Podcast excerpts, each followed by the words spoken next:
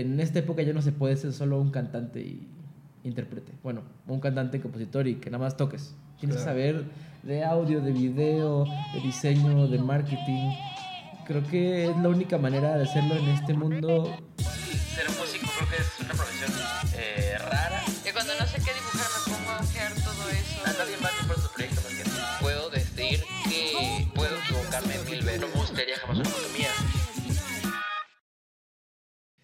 Bienvenidos a The Creators Life, el podcast sobre el proceso creativo detrás de los grandes proyectos digitales que están hackeando la industria. Yo soy César Fajardo, creador de Hunters, y tengo el placer de poder platicar con uno de los artistas mexicanos que personalmente yo más admiro, sí por su música, pero sobre todo porque la ha logrado posicionar en un mercado tan complejo y tan competitivo.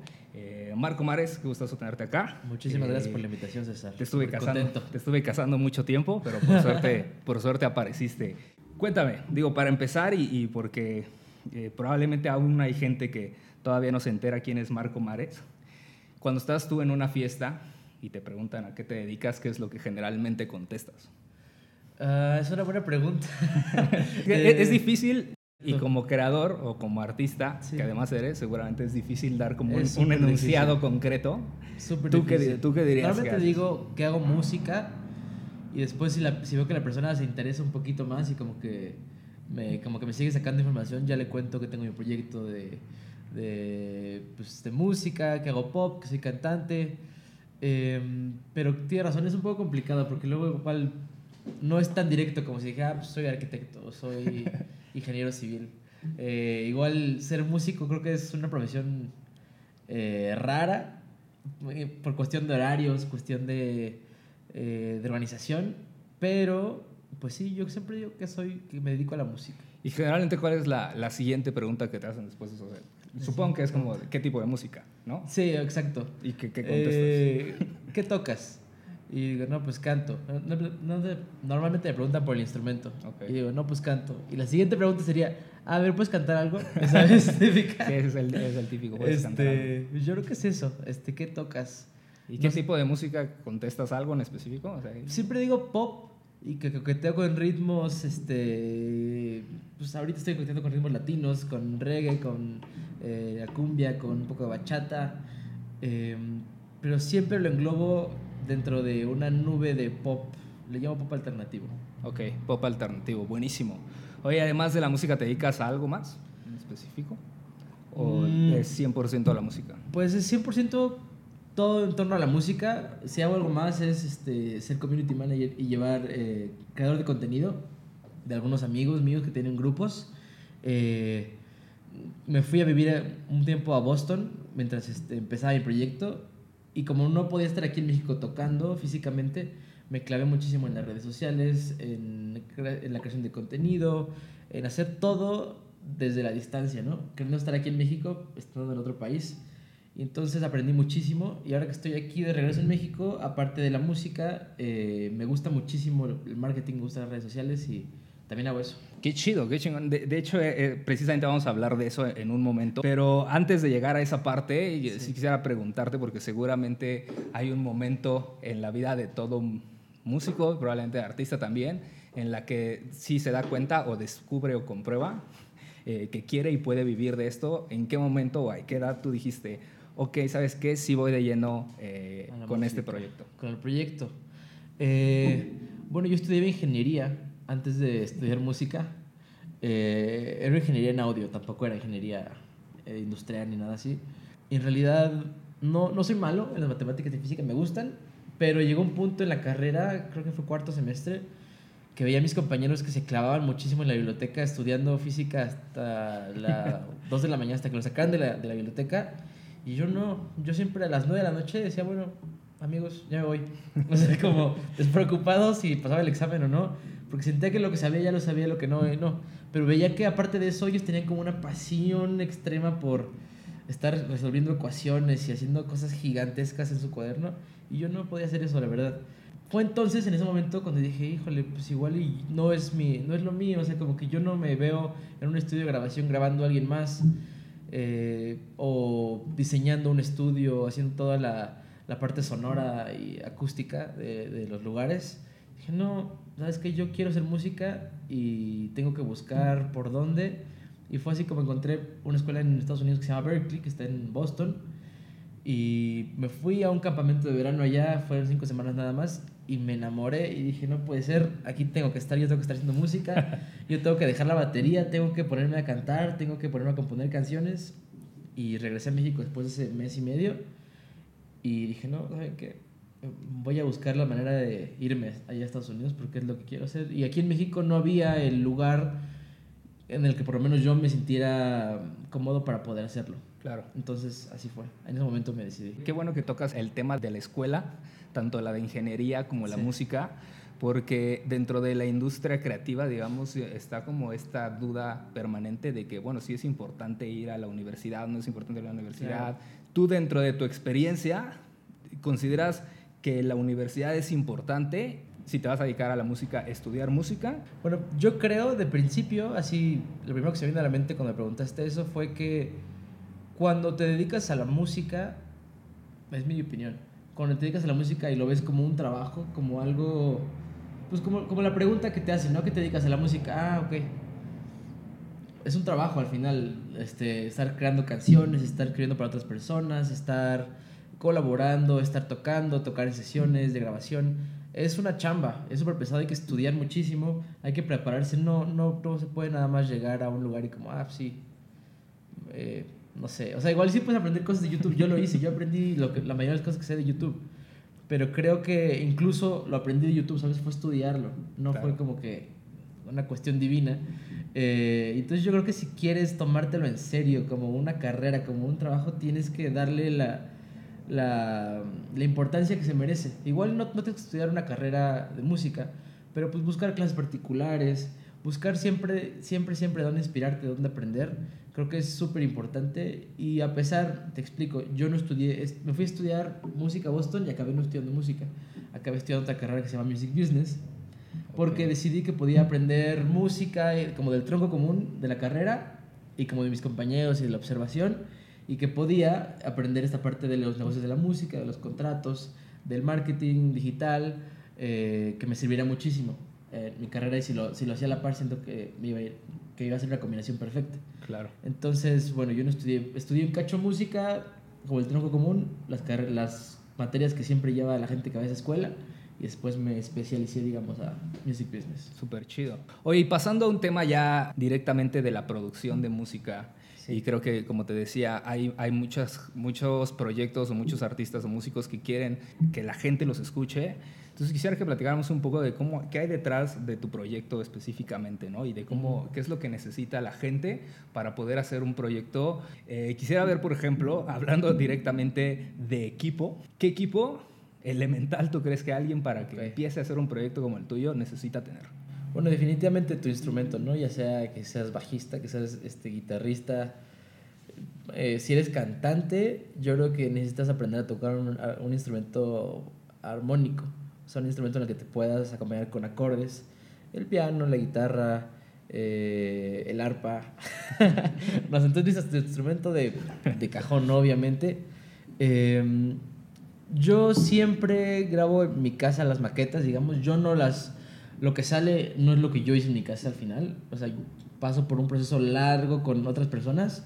Pero yo siempre lo empiezo en mi casa, obviamente. Entonces, pues mi computadora, una interfaz, eh, que para la gente que igual no lo sabe, es, un, es una especie de cajita con la que te permite conectar tu guitarra o un micrófono y que se convierta toda esa información a la computadora, ¿no? Y que se quede grabado. Entonces, computadora, interfaz, tu instrumento, un micrófono, de condensador siempre pues es, este suena mejor, eh, pero si tiene un dinámico pues igual funciona. Eh, en cuanto a software, pues yo uso Pro Tools, siempre inicié con Pro Tools y creo que es un software al que, le ten- al que tienen miedo algunas personas, pero o Logic si quieren usar, pero no es tan difícil. Incluso hay cursos muy buenos. Yo tomé un curso hace muchísimo tiempo y está increíble porque aprendes como lo básico y de ahí como que te arrancas y te metes a YouTube y inve- investigas todo. pero no es muy difícil, es fácil en realidad de usar. Precisamente, eso es, es lo que te digo, que creo que mucha gente te puede llegar a, a tener tal vez esta parte de la soberbia de decir, ok, yo, te- yo soy muy bueno cantando y mi música y mis canciones están súper chidas y yo con mi talento basta. ¿No? Y tal vez con eso lo voy a lograr. Y creo que está chido que alguien que tenga como un- este camino de experiencia y que lo estás viendo tú en tu día a día, Sí. eh, pueda, pueda decir, ¿sabes qué? Mira, sí, obviamente necesitas talento, pero también tienes que echarle ojo a esto, a la producción, al Pro Tools, a cómo hacer que tu música, o sea, tal vez, probablemente como dices, tus primeras maquetas tienen que su- surgen desde tu casa, entonces tienes que tener cierto conocimiento técnico y, y de audio y de video para poder hacer que esa maqueta tenga Totalmente. como el sentido. Yo creo que mucho de, este, de mi proyecto eh, ha sido no tener, per- bueno, perder el miedo y meterme a todo lo que pueda, a todo lo que se me, se me imagine, lo- todo lo que me imagine y no sé, digo, quiero hacer un video, un lyric video, este, o sea, un video con letras. Y me meto a investigar cómo hacerlo y cómo animarlo y cómo hacerlo en tamaño tal y en tamaño story y ponerlo. Creo que mi proyecto se basa mucho en eso, en que soy muy ocioso y que quiero hacer todo, y entonces aprendo a hacer todo. O sea, me meto a hacer mis videos, me meto a hacer mis canciones, me meto a hacer mis diseños, mis, mis ilustraciones. Entonces yo creo que es un poco... Ha nacido de eso, del ocio, de, de clavarte. Y creo que es importante. O sea, a nadie más le importa tu proyecto más que a ti, ¿no? O sea, tú eres la persona a la que más le importa, la que más lo quiere, pues tú te pones los límites, o sea, tú dices hasta dónde puedes llegar, hasta dónde necesitas a alguien más. Pero yo creo que en esta época ya no se puede ser solo un cantante y intérprete. Bueno, un cantante, compositor y que nada más toques. Tienes Claro. que saber de audio, de video, de diseño, de marketing. Creo que es la única manera de hacerlo en este mundo tan competitivo, competitivo por las redes sociales. Ya hay tantos proyectos que la única manera de destacar es saber todo y meterte hasta el- la fundación de tu proyecto y entenderlo desde ahí. Sí, que lo chido de Internet es que está al alcance de cualquiera, pero también al estar al, al alcance de cualquiera, entonces está saturado, ¿no? Porque Exacto. hay, hay gente que es mucho mejor que tú en el mundo y que con un clic lo puede, lo- también está en el Exacto. mismo lugar que tú. Entonces, ¿cómo compites?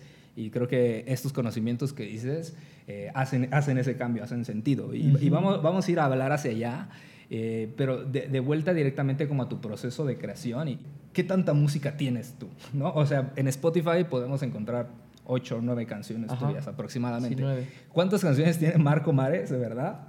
¿Y cuál es el proceso o, o cómo, a partir de qué tú decides Sí, qué canción migra al mundo, ¿no? Y decir, ok, o esta todavía no está lista, o sabes que esta me la estoy guardando para que cuando yo ya esté acá super Sí, top, para soltarla porque sé que va a ser un hitazo. ¿Hay esa evaluación de tu música como contenido Ajá. directamente? Pues quizás va a sonar muy noob o va a sonar este, muy tonto de mi parte, pero mi proyecto siempre ha nacido de una manera muy ingenua y de un sentimiento muy honesto. Eh, las canciones las escribo para mi novia, esa ha sido mi inspiración principal. Y mi primer disco que lo saqué hace ya cuatro años tenía seis canciones y cada vez seis canciones. Literal, no saqué ninguna, no metí sea, ninguna. todo lo que tenías, O sea, es lo que tenía y lo grabé, ¿sabes? Y creo que igual está mal. Quizás haber- te- tendría que haber escrito más canciones, así como por lo menos 20, 30 canciones y decir, ok, estas son las mejores, pero creo que todo pasa por algo y en ese momento fue lo que sentí. Ahora, los siguientes sencillos que he sacado desde el año pasado, sí he escrito más canciones. ¿Cuántas canciones tengo? En estos cuatro años que llevo, que pues ya debería tener muchas, tengo 25 canciones, cuando mucho, ya exagerando y metiendo así algunas de panzazo que entran como canción. La verdad no tengo tantas, pero debería hacerlo. Creo que es un tip importante. eh, cuidar qué sacas, en qué momento, porque al final lo que está en internet es lo que la gente sabe de ti.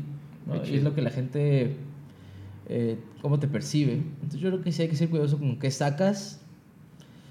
Con estos nuevos sencillos que he sacado, sí lo he sido, sí he cuidado y como elegido la canción, pero realmente no lo hago. Después de eso, ¿no? O sea, tú, tú compones la canción, como dices ahorita, tienes un, un, repertorio pon tú de 25. Y, y esta es una pregunta que yo te hice hace mucho tiempo en un spin-off de esta entrevista en uno de tus Facebook Lives. Ah, y, y eso es lo que está bien chido, porque seguramente ahorita vamos a hablar un poco de las colaboraciones, pero estás a dos clics de distancia de la gente y yo a Marco lo, lo conocía eh, por círculos, ¿no? Por Oceans Acoustic, tú Ah, tocabas- sí. tocaste un rato en la batería en Oceans Acoustic, entonces yo tenía varios amigos de, de la universidad que estaban en esa banda o que conocían, etcétera. Entonces, a partir de ahí yo te encontré un día en mi timeline con Desayúname y dije, wow, qué buena rola. Y eso fue hace como tres años, ¿no? Cuatro ya. Y, este, y a partir de ahí he seguido mucho tu proyecto y es, me he vuelto fan cada canción que sacas, pero a partir de ahí este, hubo un, Facebook Live donde te pregunté, en un Instagram Live, donde te pregunté cuánto tiempo pasa aproximadamente, porque seguramente varía, desde que tú compones una canción hasta que la gente la puede escuchar en, en Spotify. ¿Te acuerdas que te contesté? No, exactamente. Por eso te lo estoy haciendo otra vez. Porque, porque... Dijiste que era una muy buena pregunta, eso sí me acuerdo. Dijiste buena pregunta, déjame pensar. Pero supongo que hay un proceso largo sí. desde que tú dices, ok, ya está, esta canción ya está lista. Ok, ¿qué sigue? Tienes que producirla, tienes que... Claro, pues yo creo que... Solamente te, te dije lo de que si te acordabas que te había dicho porque varía mucho. Yo creo que siempre varía. Eh, por ejemplo, compuse Flaquita en 2016, en un verano, en Tulum. Pero me tardé muchísimo. Me de cuenta que la empecé a escribir cuando vivía en Boston. Escribí todo, todo hasta el coro y no me salía el coro. Escribí como 40 coros fácil, te lo juro. No me salía uno, uno que me gustara. Escribí cantidad de tonterías. Y llegué a Tulum canté la canción y me salió el coro. Y dije como, sí, esta es la canción. Y acabé el segundo verso y la acabé. Y la grabé regresando a México en diciembre del 2016. Y la saqué en 2017, ¿no? O sea, a principios, en enero. Entonces eso fue un proceso pues como de seis meses. Pero saqué una canción con Lala Club que me invitaron a escribir con ellos hace un mes. Hace un mes me dijeron, oye, queremos escribir una canción contigo, vente al estudio. Fue al estudio, la escribimos, en, al día siguiente la grabamos toda y salió. Entonces, eso fue un mes. Entonces, varía muchísimo. Hay canciones que me tardo un año en sacar y hay canciones que pues, en un mes las sacamos. Entonces, yo creo que depende de, la de qué tanta prisa tengan igual en el proyecto. Pues igual tener el tiempo encima los de Lola Club. Y yo, pues igual tengo una libertad eh, tengo más libertad para hacer mis canciones y decidir cuándo sacarlas. Pero normalmente me tardo yo creo que como seis meses desde... Sin contar la creación de la canción, o sea, ya que está hecha, hasta que sale, yo creo que son unos cuatro o cinco meses más bien, yo diría. Oye, eh, eh, creo que nos saltamos un poquito este, este proceso en el de ya tienes la canción, sí. el, siguiente nivel que es grabarla y producirla, ¿Cómo, ¿Cómo, sucede? O sea, a una persona que ahorita terminó una canción y dice, esta canción está buenísima, pero ¿qué tengo que hacer después? ¿Dónde encuentras estudios de grabación? Eh, ¿Qué tan difíciles son, que, te, que te contesten? ¿Qué tan caro es que te graben una canción? Más o menos. Pues yo creo que lo primero, antes del estudio de grabación, es encontrar a un aliado musical que crea en tu proyecto, que obviamente que ya igual haya hecho un par de cosillas en su casa, como una especie de productor, no le llamo sí lo llamo productor, pero más bien como un aliado que te puede ayudar a añadirle cosas a tu canción, ¿no?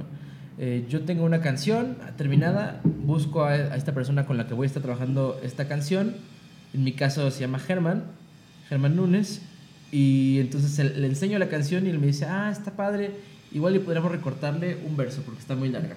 Entonces, eso es lo primero. Ya que conoces a esta persona con la que tienes que tener una química súper especial. Porque de otra manera está difícil, porque te da pena. Eh, o te ofende, ¿no? de, ah, ¿cómo la voy a cortar? ¿Tú qué vas a saber? Exacto, tienes que tener como una química buena. Es más como unos segundos oídos, Exacto. Para, para tu canción, para que puedas recibir como un feedback sincero de alguien en que confías y que te pueda decir, ¿sabes qué? O sea, existe chingón, pero esta parte, ¿sabes? que Yo creo que eh, aquí no queda bien. Y tienes, como dices, tienes que tener como la apertura o la libertad de decir, ok, voy a dejar que alguien me critique tanto positiva y negativamente mi canción, ¿no? Entonces creo que eso está chido.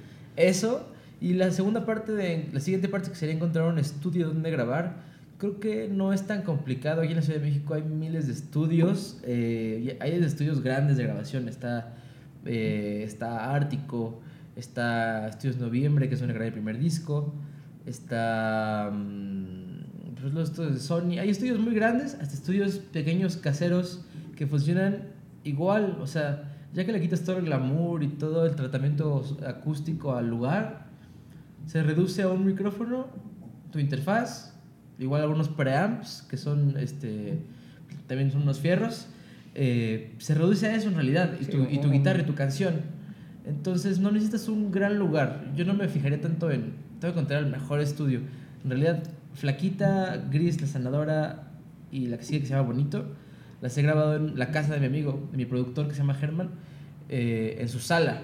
Se ha cambiado un par de veces de cuarto de su, de su- de su mismo departamento, pero ha sido en su sala y se escucha igual que aquí el tráiler, se escuchan los pájaros, se escuchan los perros. y de repente la se construcción del, del, del de Exacto, lado. el- la construcción, el típico tamal oaxaqueños, los refrigeradores, lavadoras, se escucha todo. Si, te si- si realmente te pones a, a analizarlo, pues ya hay un proceso en el que el productor y, y la persona que es el ingeniero, que en mi caso es el mismo, eh, le da un tratamiento y hace que no se escuche. Pero en realidad lo, grabas, grabamos en un departamento, no fue ni en un estudio super pro. Entonces yo creo que eso es importante. No se fijen mucho en que si es un estudio gigante con, con, una, con un live este, room gigantesco, que una orquesta. Sí, está increíble, está padrísimo y para las fotos está, está irreal, pero yo creo que se pueden hacer cosas súper cool desde tu cuarto. Y para las fotos. Que bueno, las fotos son importantes. Vamos a hablar precisamente de, de ese contenido que puede subir- eh, surgir atrás. Oye, ¿cómo metes tu canción en Spotify? Pues hay varias este, páginas de internet que se les llaman distribuidoras digitales o agregadoras. Existe CD Baby, TuneCore, eh, Altafonte, OneRPM, The Orchard. Hay un par todavía que no mencioné. Eh, yo al principio me recargué en un amigo que ya lo había hecho y le pregunté, oye, ¿cómo lo haces? Porque al principio se pa- parece muy complicado. De Pero... si hubiera existido este podcast, ya no habría necesidad. Exacto. Para, para eso es, precisamente. Parecería Estamos muy haciendo. complicado. Este, dices, híjole, está súper pro y como cuando ya está en Spotify ya es oficial. Y la verdad es que es súper fácil. Cualquiera, cualquiera puede subir algo a Spotify. Yo usé TuneCore, que este, es una plataforma que te permite hacerlo. Te cobra un fee anual. En este momento no recuerdo cuánto fue. Eh, pero me funcionó increíble. Te permite subirlo a todas las plataformas que quieras. Spotify, iTunes, Tidal, Google Play, Deezer. Todas. Literal hasta unas que desconozco, así que nunca he entrado.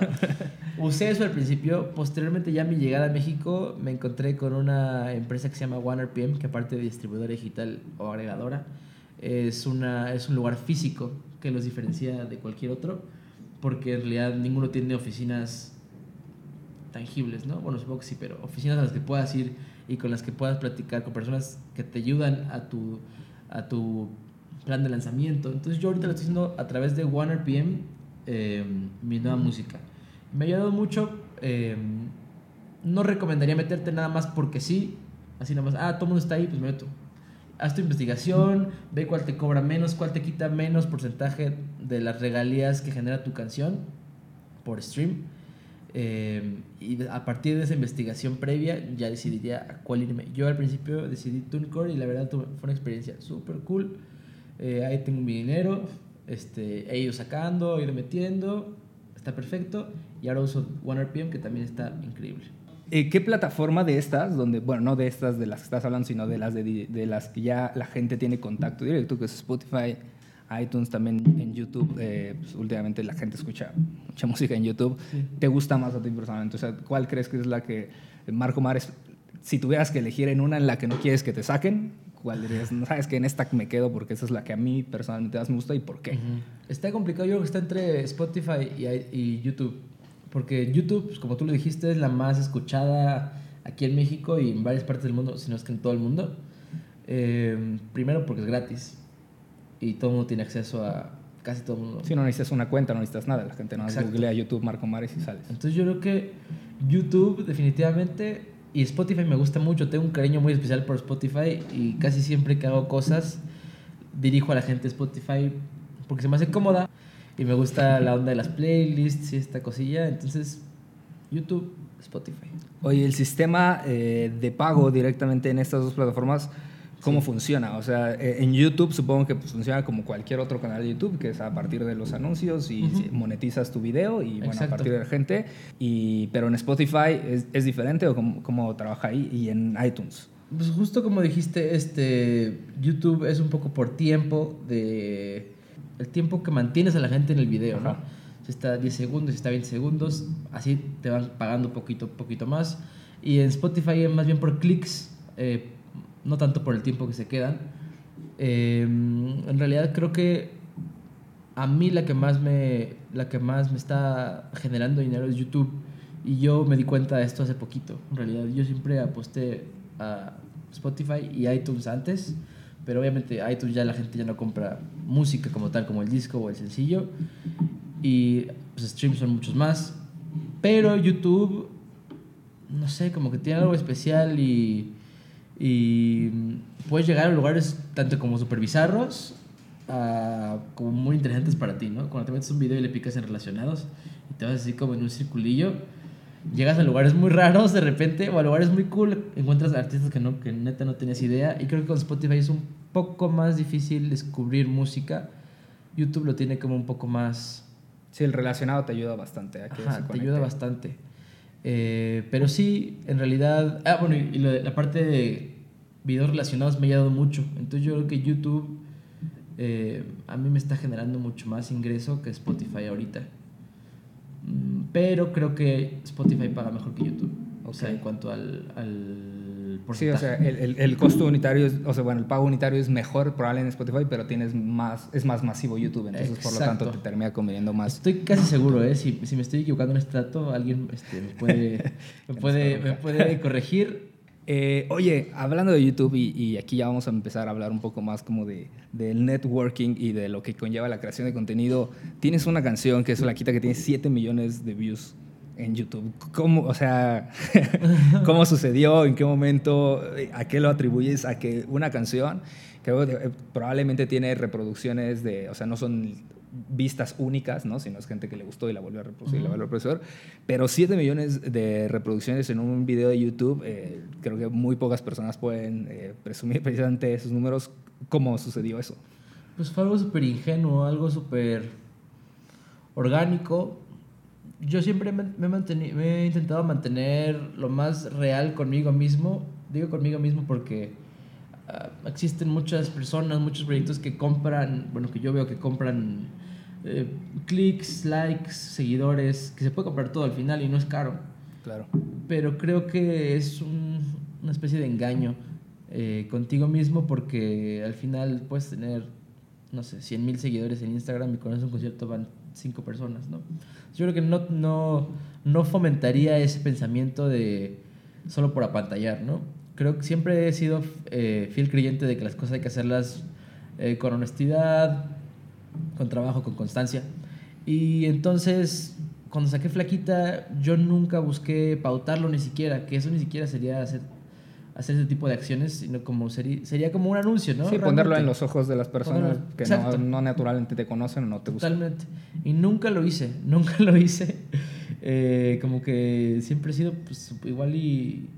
No sé, no sé cuál sería la palabra, pero nunca lo he hecho. Y subí la canción a, a- YouTube también, a la parte de Spotify, porque es importante tenerlo en YouTube también, porque es donde hay muchísima gente. Y digamos, yo saqué en enero del 2017 esa canción, y de enero a septiembre habrá juntado unas 50 mil visitas. O sea, bien, decente. Y llegué a México, literal fue cuando llegué a México, llegué a México y de septiembre a octubre tenía un millón. Y para mí eso fue impresionante, o sea, empecé a recibir muchísima gente, tanto sus- suscriptores a YouTube como gente a Instagram, a Twitter, a todos lados, que me escribían que venían de YouTube. Yo como, "Oye, ¿por qué, ¿por qué llega gente? O sea, veía que la gente ponía, me gustó la imagen y me metí. Me salió en la página principal de YouTube y me metí, me gustó la imagen. Me gustó la canción eh, porque me la recomendó YouTube. Y así como, qué raro, yo nunca he hecho ningún trato debajo de la mesa con YouTube ni nada. Y empecé a llegar mucha gente. Y ahí, de octubre a noviembre, 2 millones. Y de octubre a diciembre, 3 millones. Y así ha, ha sido creciendo un millón por mes. Y ha sido impresionante, ha sido de boca en boca realmente. Yo no he hecho ningún trabajo eh, para fomentar eso. Sí creo que he trabajado en mis demás redes sociales en cuanto a tener siempre contenido, en cuanto que todos los días de la semana haya, haya stories, haya fotos, haya noticias, haya dinámicas, porque así mantienes a las personas que te siguen interesadas en tu proyecto, ¿no? Que siempre hay algo nuevo. Porque cuando pones una foto a cada dos semanas, pues igual la gente no le interesa tanto meterse, o sea, como que la gente se mete mucho más seguido, si hay más cosas, si siempre sabe que estás ahí, siempre Claro. sabe que hay algo nuevo, la gente va a estar ahí. Entonces yo creo que eso sí he trabajado, quizás no la parte de YouTube que ha sido mm, una especie de suerte, no sé bien cómo llamarlo, pero he mantenido todo lo demás en regla, digamos, para que cuando la gente se meta al video diga, ah, ¿quién es este vato? Se meta a mis demás redes y diga, ah, está chido, lo sigo, y no solamente ve la canción y diga, ah, está padre, y me voy. Sí, tienes que construir un, un aeropuerto donde para cuando la gente aterriza diga, ah, aquí hay cosas chidas, ¿no? Aunque aterricé por error, pero me quedo porque Exacto. están chidas las fotos, porque están chidos los covers, porque están chidos todo lo demás. Eh, es- eso creo que lo, lo haces muy bien y esa es la siguiente parte a la que quiero que pasemos de la conversación, que es como toda la estrategia digital y, y de difusión que tú haces. Pero antes tengo una duda que seguramente mucha gente tiene, sobre todo la gente que se dedica a hacer música, que es esta parte de singles versus álbums. ¿no? Tú estás sacando una canción cada dos, tres meses, Tres ¿no? sí. Directamente. No tienes un álbum como tal, bueno, tienes como un pequeño EP de las seis canciones. Es una tendencia que los álbumes desaparezcan y que se vayan Sí. un poco saliendo canciones individuales. Y si sí, ¿por qué crees que eso es una tendencia? Es una tendencia, yo creo, primero porque ahorras dinero. O sea, cuando sacas, cuando grabas un disco entero, 8, 12 temas, y lo sacas de jalón, la gente se lo acaba muy rápido. eh, que está padrísimo, pero la gente se lo se echa el disco en 2, 3 meses y para el cuarto mes ya están. ¿Y para cuándo nueva música? Y tú así rotísimo, endeudado, eh, de todo. Entonces Claro. yo creo que es parte de eso. Yo creo que parte de ahí esa tendencia de que todos estemos sacando sencillo por sencillo. Porque primero es bueno para nuestra cartera, es bueno para darle la atención suficiente a cada sencillo, ¿no? Hacerle un video, hacer promoción, ir a hacer medios, eh, incluso organizar una gira pequeña con esa canción o con ese pequeño set de canciones que estás promocionando. Es mucho más efectivo, te dura más, mantienes a la gente todo el tiempo como entretenida, se mantiene como el reflector encima de ti y no es como que llega en ti tres meses y luego desapareces hasta el siguiente año o hasta los siguientes dos años. Yo creo que es una manera de mantenerte vigente siempre y yo creo que por eso ha- ha- el modelo se ha movido un poco hacia la parte de sencillos. Yo lo he hecho así, me ha funcionado, me gusta muchísimo. Creo que extraño un poco, pues digo extraño porque nada más había sacado un material completo, pero ten- me da un poco de nostalgia pensar igual que me gustaría hacer un, una idea completa, un disco, que digas como, Claro. ah, de principio a fin. Sí, que es una historia que historia. Sí, sí lo extraño, tengo ganas de hacerlo, pero los sencillos me tienen muy feliz, o sea, como que puedo darle la atención que se merece. No, y la gente no se, o sea, no, no se pierde en canciones dentro de una muy buena. ¿no? Sí. O sea, por ejemplo, puedes sacar un álbum y dices, ah, la 3 y la 8 son las buenas y las 2 ya me las salto Exacto. porque esta me, a veces suena porque se me olvidó cambiarlo. Ajá, sé. exacto. Y aquí le das eh, el protagonismo necesario a cada canción. Entonces, Total. yo eh, también concuerdo en que es una buena estrategia. Digo, no es como que yo haga música, pero concuerdo que normalmente es como una buena estrategia. Y es una estrategia que además, te digo, persigue un poco la, la generación de contenido, ¿no? Que no es necesariamente de la música, sino, eh, por ejemplo, Hunters que hacemos como videos. Y entonces decimos, ok, vamos a sacar un video cada dos meses, en vez de sacar uno diario o sacar un paquete, vamos a sacar uno cada dos meses, pero que va a valer la pena ese video porque realmente la gente lo quiere ver o nosotros creemos que vale la pena sacarlo. Sí. Entonces, en vez de querer hablar y decir todos los días, es, ok, démosle el protagonismo necesario a cada video, saquémoslo y que viva, ¿no? Y démosle el tiempo de que no sacarle otra cosa al siguiente día, luego, luego así de, ah, Total. ya se fue. Entonces, eh, eso está bien chido. Oye, tienes mucha presencia en Facebook y en Instagram, sobre Sí. todo. Son eh, dos plataformas que no son necesariamente, de hecho, alguno, mucho castigan el audio, ¿no? O sea, pues, Facebook, los videos tendrán, en gran parte están diseñados para que ni siquiera tengas que habilitar el audio, o si tú quieres publicar una canción, tienes que publicar un video, o sea, no, no son ah, plataformas amigables con audio. Sí. Eh, entonces, ¿cuál es la estrategia? Si, si, si tu contenido estrella es tu música, Claro. ¿cuál es la estrategia que tú estás persiguiendo en esas plataformas? ¿O, o qué tipo de Sí. contenido generas en cada una? Yo lo, lo que más me ha ayudado en ambas ha sido los lives, los live streams. Eh, yo hago una cosa todos los martes que se llama Marco Martes, que es un jueguillo ahí de palabras eh, medio tonto, pero me gusta. Eh, y hago una transmisión en vivo todos los martes desde hace, ya voy a cumplir como año y medio, dos años yo creo haciéndolas. Casi- procuro no fallar, he fallado quizás una dos semanas, no, más, un poquito más quizás, pero casi nunca fallo. Y eso me ha ayudado muchísimo, porque como dices, Facebook e Instagram no son aplicaciones que le dan la atención, eh, no le dan tanta atención al audio, le dan más atención a la imagen, ¿no? A lo que compartes, o los videos. Yo creo que los lives me han ayudado muchísimo porque es una manera de entrar en contacto con la gente que sigue tu música, de, en- de entablar una conversación que no solo sea como de un lado, que no solo yo les pongo una imagen, Les digan, miren, este, está muy bonita esta imagen. Y como que la gente tiene que comentar y empezar una, una conversación de eso, a que yo esté conversando con ellos y que me pregunten cosas y que les responda. Yo creo que eso me ha ayudado mucho y ha fortalecido mucho la relación, mi relación con la gente que sigue mi música. Además porque generas, eh, directamente en Instagram, generas como una relación directa con, con, las personas en la que se crea tal vez esta falsa idea de que te conocen, ¿no? Sí. O sea, seguramente te ha pasado que en alguno de los conciertos dicen, oye, ¿y cómo está este, tu novia Greta, no? Por ejemplo, que por ejemplo, yo sé que tu novia es Greta sin conocerla, ¿no? Pero es porque te sigo en Instagram, ¿no? Sí. Y, y, a partir de ahí me conecto con otras personas y de alguna forma me siento muy involucrado. O, Sí, o yo puedo sentir que si un día veo a Marco Mares, creo que es mi amigo, porque en internet conozco quién es él y qué hace y, y dónde tocó y que vino de Boston, etcétera. Sí. Puede también ser, sonar un poco creepy, ¿no? Así, "Ay, qué pedo, no sabe todo de mí.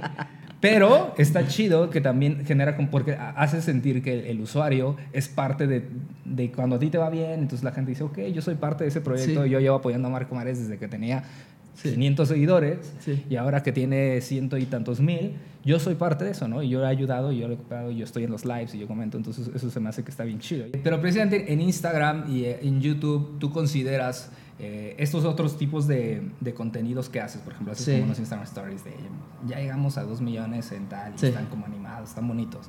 Por ejemplo, una de las cosas que a mí me gusta mucho es la estrategia que haces cuando liberas una canción, porque subes un tutorial, por ejemplo, de cómo tocar la canción en YouTube. Sí.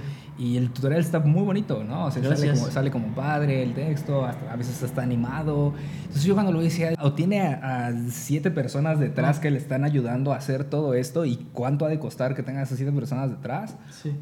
O, o- lo hace así en genio cubano, que por lo que me dijiste te metes tú a investigar, pero realmente hay como un equipo que te esté haciendo como un backup en algunas cuestiones o es más como todo lo que tú te empapas a hacer. Pues mi equipo desde el- la concepción del proyecto ha sido mi novia y yo. Greta y yo hemos sido todo. El proyecto hemos hecho todo.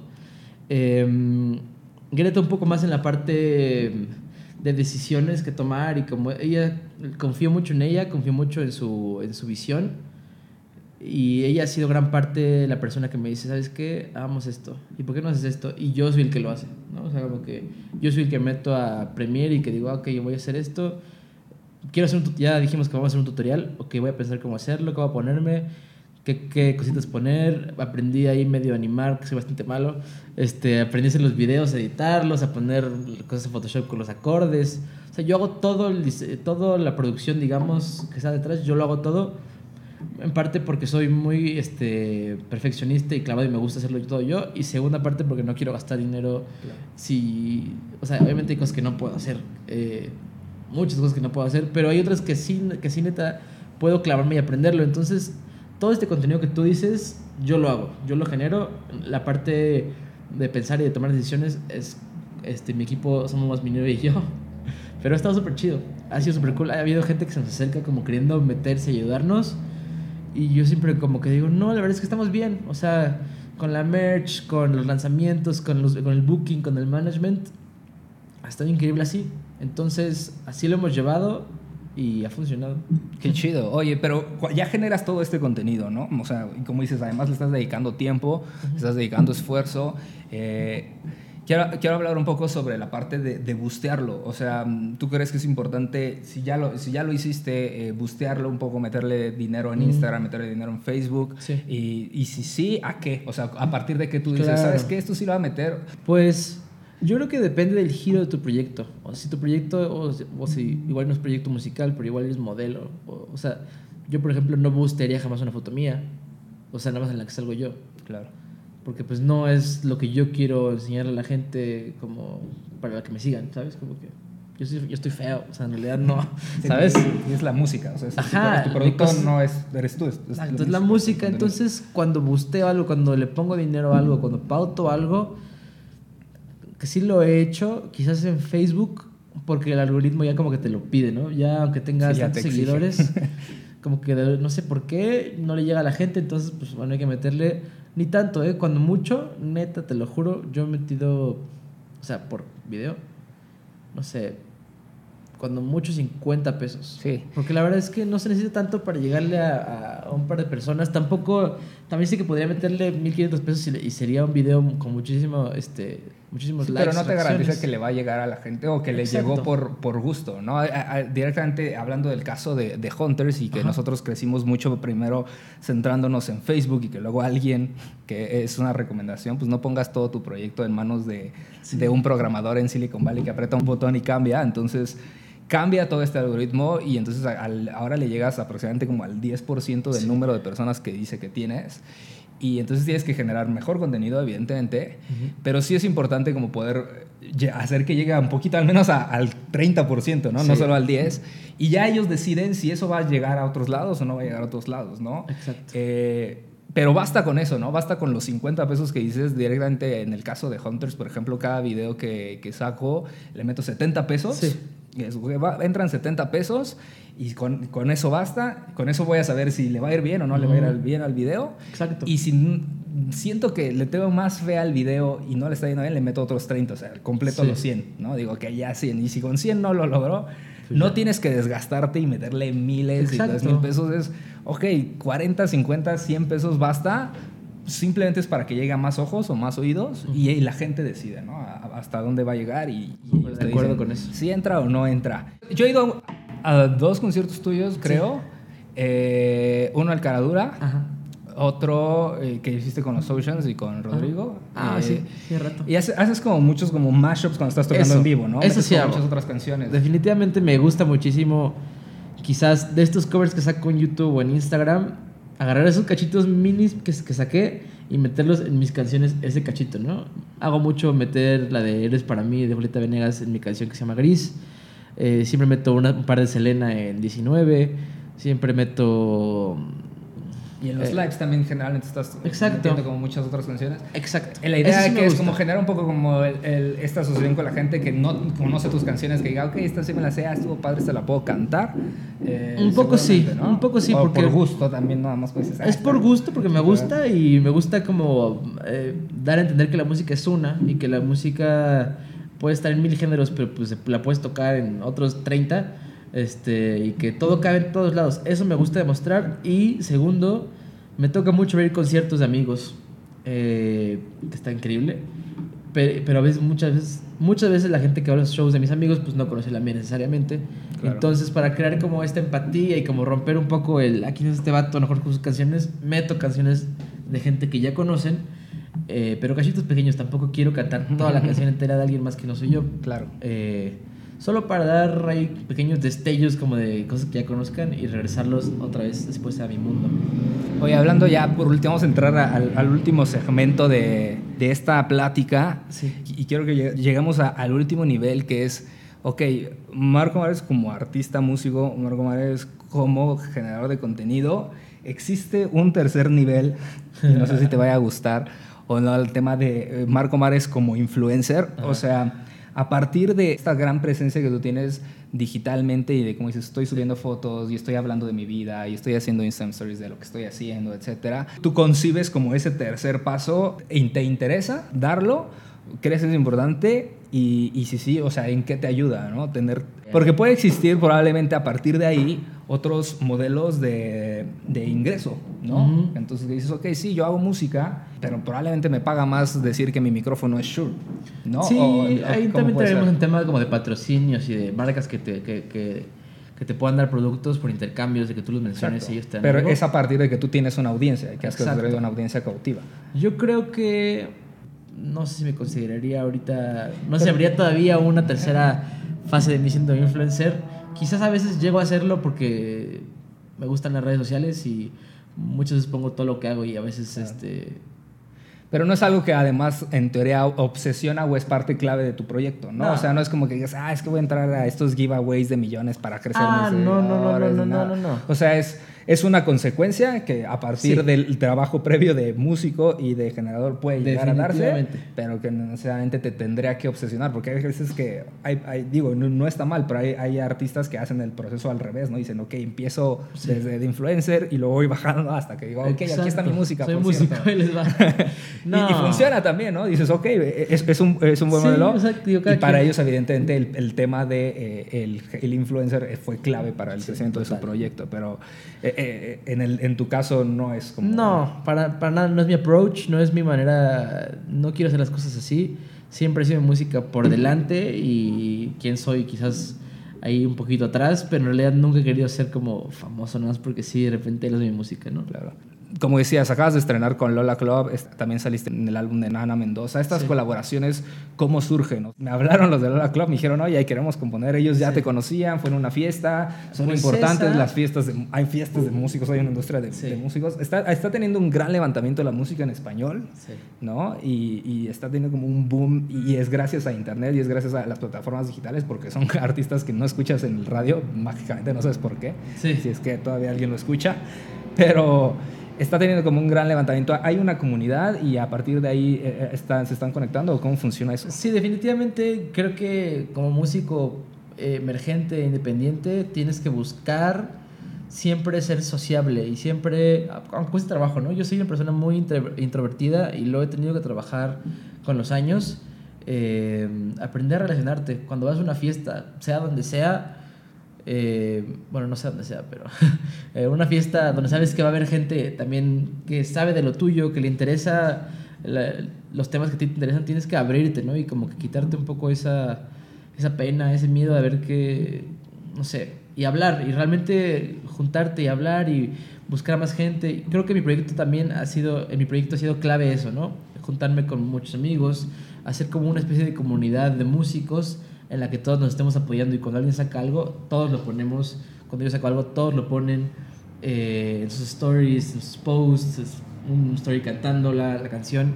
Eso ha sido clave y la colaboración con Lola Club ha sido, realmente se dio porque, mm, bueno, no sé si se dio así, pero mi productor que se llama Germán Núñez, ya lo mencioné un par de veces, es ex guitarrista de Lola Club. Ah, Él ok. tocaba y es productor de Lola Club. Entonces, él produjo mis canciones nuevas, pero creo que ellos no las habían escuchado. Yo fui a, tocar a León hace poquito, junto con Lola Club, eh, a un show. Y ellos me vieron y me dijeron, ah, este es para tu proyecto. Me hice, buenos, me hice buenos, buen amigo de ellos. Y me escribieron. Se dio así. Realmente fue así como una... O sea, salió de la nada. Eh, estuvo padre. Con Nana la conocí en una fiesta, ella, por ejemplo. No sé cómo. Eh, acabé en una fiesta de Halloween de Leonel García hace un año. Esas historias así como... ah, No sé cómo, Halloween de Leonel no sé García, cómo acabé en una fiesta de disfraces de Halloween en el caso de Leonel García. Yo, yo sin disfraz, obviamente, porque pues, no iba preparado, no sabía que iba a pasar eso. Y llegué y me presentaron un amigo que la conocía, me presentó a Ana Mendoza. Y de esa fiesta que la conocí, me dijo, oye, ¿por qué no hacemos música? Nos, nos encontramos la próxima semana. Y yo, como sí, llegué a su casa, me enseñó parte de su disco y me dijo, tengo esta canción, la, la estoy escribiendo es en inglés, pero como que no, quiero sacar el disco, pero no sé. Le dije, no, hagámoslo en español. Ahorita, como dices, hay un boom en español. Hay que reforzar este, como la música en español y que no todo sea dirigido al inglés y que los géneros, aunque sean R&B, aunque sea trap, aunque sea una especie de soul, eh, hagámoslo en español, va a estar cool. Y me dice, va, hagámoslo. Empecé a escribir la letra, eh, llegué al coro y dijo, ¿por qué no la cantas conmigo? Y dije, va, ¿sabes? Entonces igual fue como de la nada.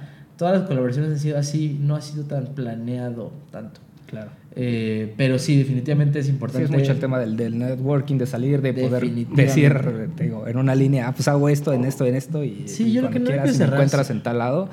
Qué chido eh, que, que exista esa comunidad que esté surgiendo, porque pues como el sol sale para todos y no es como Ujú. el tema de, ah, es mi competencia, no, Exacto. yo no voy a colaborar con él porque es tal. Listo, Marco, ya para acabar y nada más para hablar eh, las últimas preguntas un poquito sobre ti y sobre qué viene para Marco Mares, qué está haciendo Marco Mares. Eh, quisiera que me platicaras rápido cómo es un día normal en la vida de Marco Mares, porque eh, ¿qué estás haciendo? Ho- Hoy ahorita estás un lunes a la una de la tarde grabando un podcast conmigo, pero no sé si es una cuestión excepcional. ¿Qué, qué, qué hace en su día a día Marco Mares? O sea, se levanta, hace música, eh, va a un concierto, no sé. Pues yo creo que eh, desde hace un par de meses, cuando regresé aquí, me di cuenta que tenía que hacerme una rutina. Como es un trabajo libre en, en cierta manera, o sea, no tienes un jefe, ¿no? Que te diga como tienes que hacer esto y esto y tienes que hacer ahora esto y ahora que acabaste esto, haz esto. Tú eres tu propio jefe, creo que está increíble ser tu jefe, pero tienes que crearte una serie de hábitos, de rutinas, de horarios, porque si no, es muy fácil echarle flojera. Es muy fácil eh, pasarte todo el día eh, acostado en el sillón, viendo la tele, viendo Netflix, que está facilísimo hacerlo y está increíble, pero a veces si lo haces mucho, pues no avanzas y te puedes quedar ahí estancado. Entonces, eh, me intento levantar temprano, la verdad no es tan temprano, yo intento levantarme 8 de la mañana. Eh, hubo un tiempo en el que me levantaba y lo primero que hacía era tocar la guitarra, no agarraba mi teléfono, solo tocaba la guitarra, como para... mm, Siento que muchas veces cuando te levantas y agarras tu teléfono, lo primero que ves es como las cosas que te pasaron ayer o las noticias de hoy y como que te- tu mente como que se influencia por todo eso y como que ya no está en el estado tan puro que estaba cuando se relajó para soñar, ¿no? Entonces muchas veces me levantaba, tocaba la guitarra, lo primero que me salía lo grababa, o sea, en mi celular, después ya agarraba mi teléfono, como que pues me bañaba, bajaba a desayunar, eh, y pues ya dependía de, ya dependía de, más bien depende de lo que tenga que hacer ese día, ya sea venir a alguna entrevista, o ir a grabar al estudio, pues el estudio es directo el día, eh, o de que ir a tomar fotos, o editar un video, o grabar una maqueta. Yo creo que todo varía, no hay, no hay un día que siempre haga lo mismo, pero lo que sí es el principio, ¿no? El ritual un poco de levantarte, tocar, eh, ya como que ves, no te reintegras al mundo, digamos, con tu teléfono, comes, desayunas, te bañas, y después pues, ya lo que venga. Este... yo- Oye, No, no, no, perdón. Precisamente una de las cosas que creo que es muy importante y hay, hay un concepto que usa Aston Kleon que es como el árbol genealógico de la inspiración, Ujú. que es la gente que admiras o la gente que, que te gusta lo que hace, investiga cuáles son las tres personas que esa persona admira o, o- o inspira. Entonces quisiera saber cuáles son tres personas, tres artistas, tres que, que- que tú admiras eh, de- de- de- en tu En este tu momento. proyecto, Sí.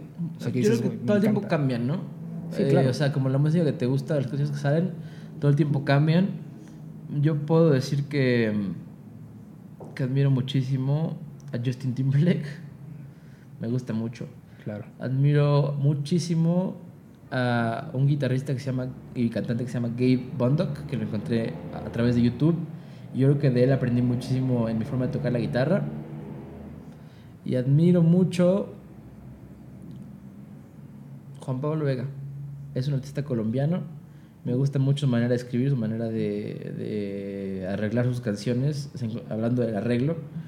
Em, yo creo que diría a ellos tres en este momento, porque pues he cambiado, me han gustado diferentes cosas.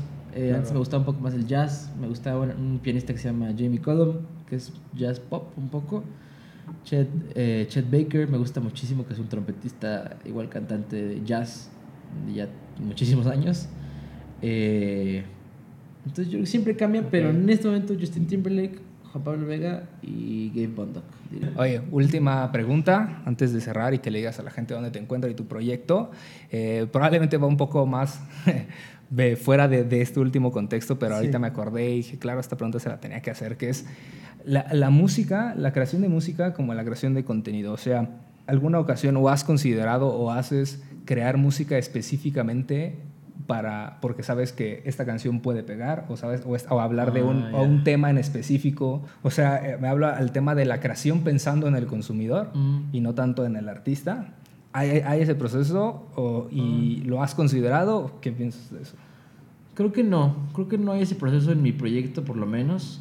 Eh, creo que siempre he tratado de hacer música eh, pensando en mí, intentando conectar conmigo mismo, porque lo que te decía, hace soy introvertidón, ya no tanto, pero siempre lo he sido, y siempre me ha costado trabajo hablar, mm, siempre he sido mejor escuchando, siempre he sido... mm, por eso escribo al final mis canciones, porque me ayuda a sacar lo que siento. Entonces, siempre he tratado de escribir canciones que conecten conmigo.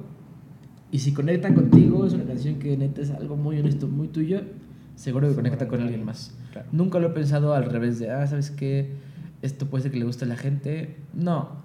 Incluso los géneros que he tocado con estas últimas canciones lo he hecho porque son cosas que me gusta escuchar, que me gustaría escuchar en el radio, o no en el radio, pero que me gusta escuchar en mi coche, en el tráfico. Luego porque es música que neta disfrutaría escuchar y que yo la pondría. No que no pensando en alguien más.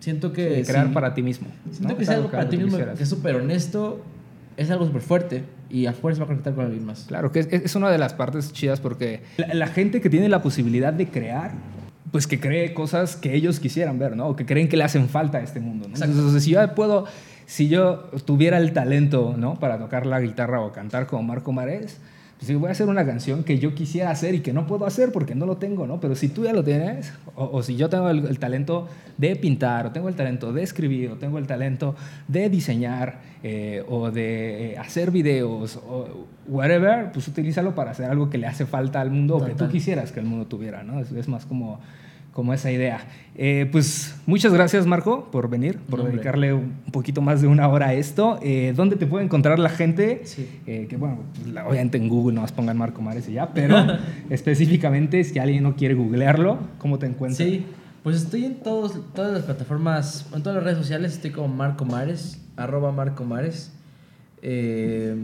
Así me encuentran en todos lados, en Facebook, en Instagram, solamente en Twitter le tienen que agregar un guion bajo al final, Marco Mares guion bajo. Y pues estoy en todos lados, en las plataformas de streaming también, Marco Mares. eh, así me pueden encontrar. Buenísimo, pues un, un gustazo, gracias por venir Marco. No, gracias. Y ojalá esto le sirva a, a mucha gente que tiene, tiene ganas de, de hacer un proyecto tan chido como el tuyo y tal vez le faltaba como un pequeño empujoncito o la información restante o la inspiración restante para que diga, ok, lo voy a hacer porque como dices, estás a un par de clics de poder hacerlo. Sí. Y no necesitas más que de, ti, de tu talento y de tu disposición para hacerlo. Entonces, qué chido que estés aquí. Buenísimo, muchas Buenísimo. gracias. Ya estamos. Hunters, una de las cosas más difíciles de hacer música es hacer que la escuchen. Marco ha logrado llevar su proyecto a millones de oídos de forma independiente a través de Internet, entendiendo lo importante que es involucrarte en cada parte de tu proyecto para construir una marca y no solo hacer canciones. Si se dedican o quisieran dedicarse a la música, espero que esta hora les haya dado un panorama mucho más amplio de cómo hacerte un espacio en los oídos de las personas, aunque gran parte de las cosas que hablamos aplican para todo tipo de creación y contenido. Les turbo agradecería que compartan este podcast, que le tomen un screenshot y lo pongan en Instagram Stories, que se lo manden a sus amigos músicos. Nuestro objetivo es simplemente ayudar a más personas a salir a crear más y crear mejor, así que un share tuyo nos ayuda muchísimo. En el próximo episodio hablaremos con Andonela, que es una artista visual que va a platicar cómo generar contenido visual atractivo en los tiempos del meme y de la font Impact. Así que también suscríbanse al podcast para que eh, les llegue la notificación en cuanto esté disponible. Muchas gracias. Bye.